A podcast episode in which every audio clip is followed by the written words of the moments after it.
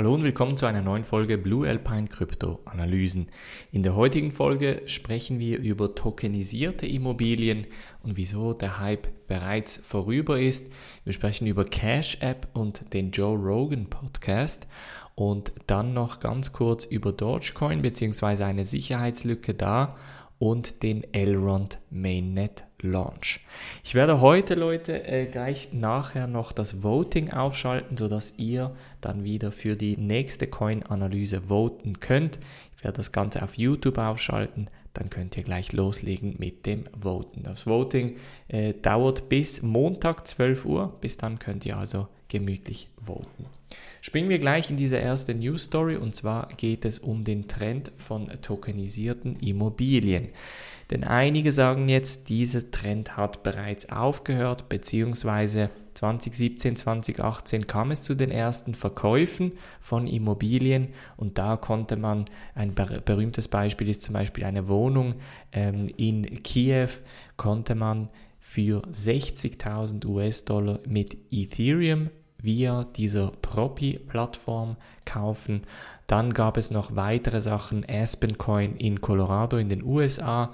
Auch da konnte man entsprechend einen Teil eines 18 Millionen US-Dollar ähm, Resorts kaufen.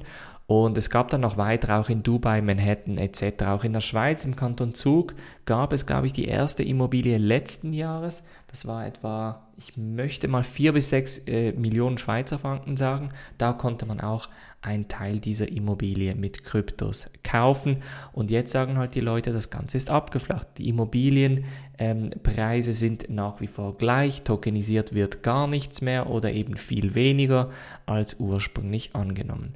Und ich möchte hier einfach sagen, also Innovation passiert langsam, das dürfen wir nicht vergessen. Also auf der einen Seite ist, wurden Immobilien äh, seit Jahren mit Fiat-Geld gekauft, untokenisiert und da gab es einfach einen Besitzer oder halt wie eine Art Genossenschaft oder solche Sachen. Solche Modelle gibt es natürlich auch, aber da war dieses, äh, der tokenisierte Approach, der tokenisierte Ansatz, den gab es einfach noch nicht.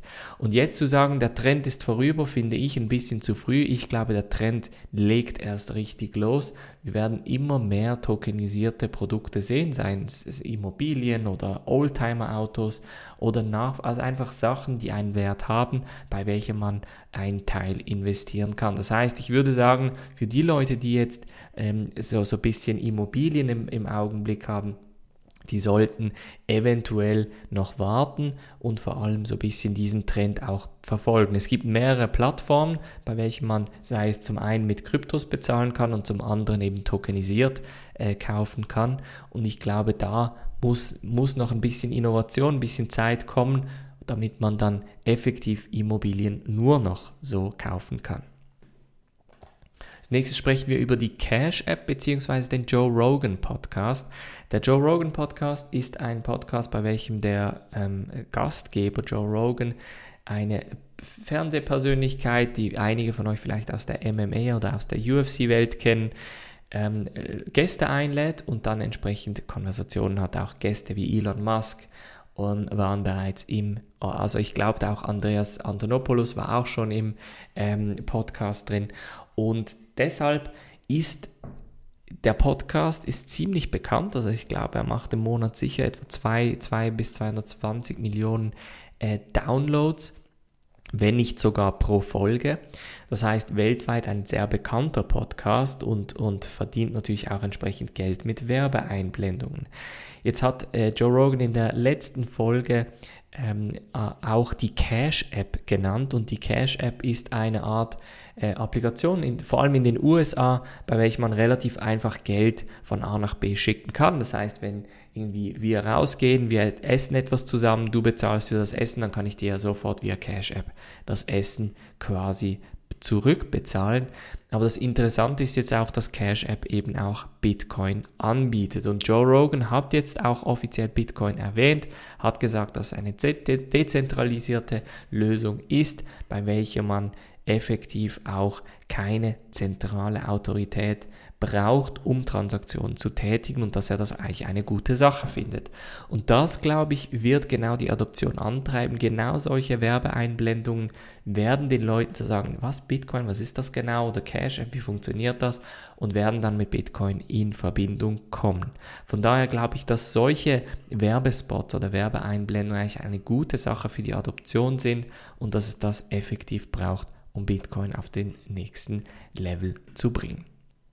Als nächstes sprechen wir über eine Sicherheitslücke, die vor allem bei Docker-Servern in der Cloud vorhanden ist. Jetzt für viele Leute, die keine Entwickler sind oder auch ähm, nicht im Web unterwegs sind, in, in Webinfrastruktur, äh, die kennen Docker eventuell nicht. Docker ist eine Art Container-Software, bei welcher man effektiv eine Applikation in einem Container laufen lassen kann und diesen dann entsprechend auch zügeln kann, runterfahren, updaten etc. Alles relativ einfach.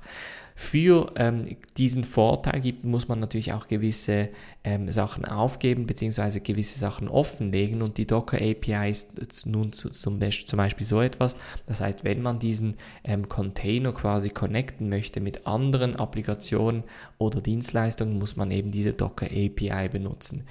Die hat nun aber eine Sicherheitslücke, die bereits seit Januar bekannt ist, aber ähm, die das Ganze relativ gut versteckt haben soll. Das Interessante hierbei ist, obwohl die Sicherheitslücke bereits schon länger bekannt ist, ist jetzt erst rausgekommen, dass die Sicherheitslücke unter anderem auch Dogecoin oder die Dogecoin Blockchain effektiv benutzt, um sogenannte Command and Control Domain-Namen zu generieren. Das heißt, es wird quasi, die Docker API ist die Sicherheitslücke, da versucht man wirklich reinzukommen und äh, sich im Netzwerk umzuschauen, ob es da noch weitere Cloud äh, äh, Applikationen gibt, die man angreifen könnte. Und durch die Doge Blockchain oder Dogecoin Blockchain kann man dann gewisse Adressen generieren und von diesen Adressen effektiv die Malware auch steuern.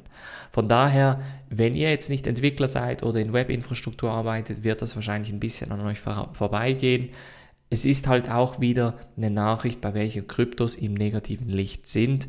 Unabhängig davon, ob Dogecoin jetzt eine gute Sache ist oder nicht, geht es grundsätzlich darum, dass der Hack potenziell eben in Verbindung gesetzt wird mit Kryptowährungen.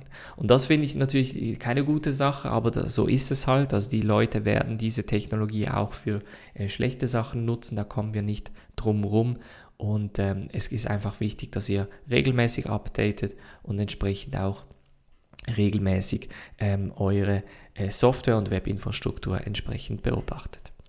Als nächstes sprechen wir über Elrond, denn Elrond hatte gestern den Mainnet-Launch und ähm, das Ganze ist insofern gut verlaufen. Also Elrond ist jetzt offiziell auf dem Mainnet. Man kann jetzt auch offiziell staken.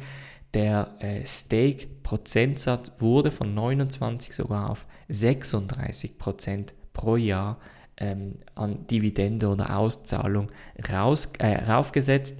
Wieso diese Zahl so hoch ist, beziehungsweise wie sie das finanziell rechtfertigen, das werde ich euch im Detail im Newsletter erklären. Wir haben schon ein bisschen das Ganze angestreift in der Live-Analyse am Mittwoch. Das heißt unbedingt wichtig, dass ihr auch im Newsletter angemeldet seid. Dort werde ich euch den ganzen Verlauf und die ganze Ökonomie dahinter erklären. Interessant, was hier passiert ist, natürlich auch ähm, der Preiszerfall oder Zerfall ist jetzt ein bisschen hart ausgedrückt, aber die Korrektur, sagen wir mal, von 10%. Auch bei Cardano ist es zu etwas Ähnlichem gekommen. Cardano hat aber, glaube ich, nicht 10% verloren, sondern nur etwa 3 bis 5%. So etwas wird es immer passieren, Leute. Also grundsätzlich ist der Hype immer vor dem Mainnet oder vor dem Hardfork, vor dem Upgrade. Man kauft, kauft, kauft, um dann beim Höhepunkt zu verkaufen, kurz vor der ähm, äh, vor dem Hardfork, vor der Mainnet-Lancierung etc. Und dann gibt es natürlich diese Korrektur. Jetzt erstmal bedeutet das nicht, dass diese Korrektur noch weiter nach unten gehen wird. Es kann natürlich weiter nach oben gehen, wenn das Mainnet effektiv auch erfolgreich ist. Ähm, nichtsdestotrotz finde ich den Elrond Preis ein bisschen zu hoch. Also für die Leute, die investieren möchten, würde ich noch ein bisschen warten. Ich hatte damals im Livestream etwa diese, ähm, diesen Preis hier unten als etwa realistisch gesehen, also etwa die Hälfte von dem jetzigen Preis, falls ihr investieren möchtet. Ähm, alles andere finde ich ein bisschen übertrieben, preislich gesehen, aber wenn ihr natürlich an Elrond glaubt, könnt ihr dementsprechend auch investieren. Das war's von der heutigen Folge. Gebt mir wie immer einen Daumen hoch, abonniert den YouTube-Kanal, abonniert den Podcast, abonniert den Newsletter für die wichtigen Informationen über Elrond am Wochenende. Das Voting schalte ich gleich nachher noch auf und dann sehen wir uns am Montag wieder. Macht's gut, schönes Wochenende und bis dann.